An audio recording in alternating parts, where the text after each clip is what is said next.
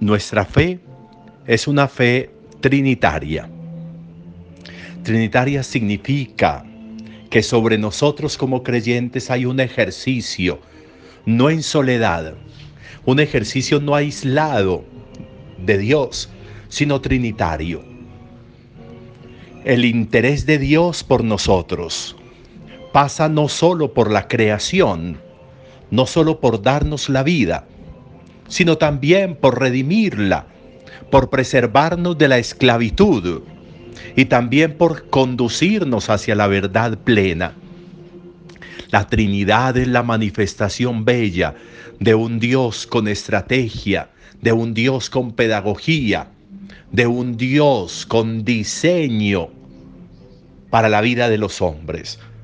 Un Dios que concibe, un Dios que da vida, pero también de un Dios que a través de Jesús da libertad y la libertad nos la da con la muerte de Jesús en la cruz para darnos libertad frente al pecado, frente a la muerte.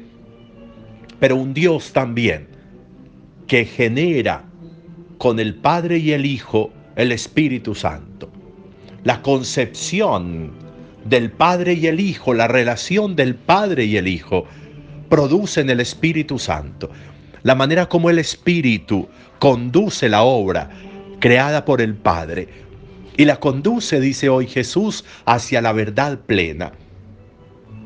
Una Trinidad de nuevo, que no es la vida de tres personas egoístas, sino la vida de tres personas en comunidad, de tres personas que trabajan juntas, de tres personas con objetivos en conjunto, en común el Padre y el Hijo y el Espíritu, que crean, que, que, que redimen, que santifican.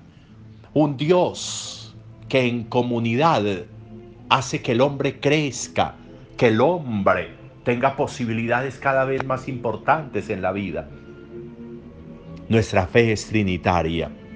Tenemos a un Dios capaz de comunión en favor nuestra.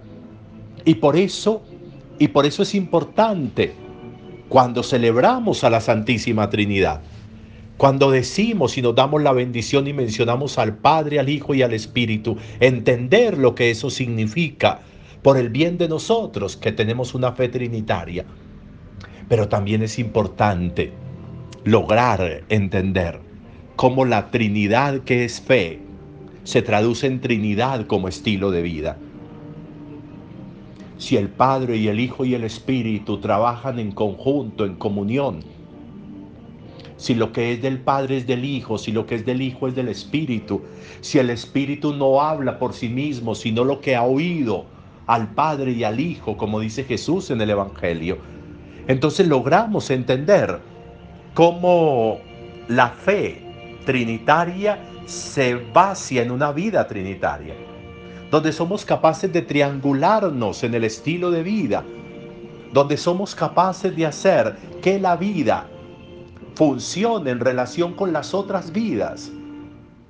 Nos enseña el Padre, el Hijo y el Espíritu que cada uno hace lo suyo, que cada uno contribuye a lo que tiene que hacer y que lo del uno es de los otros.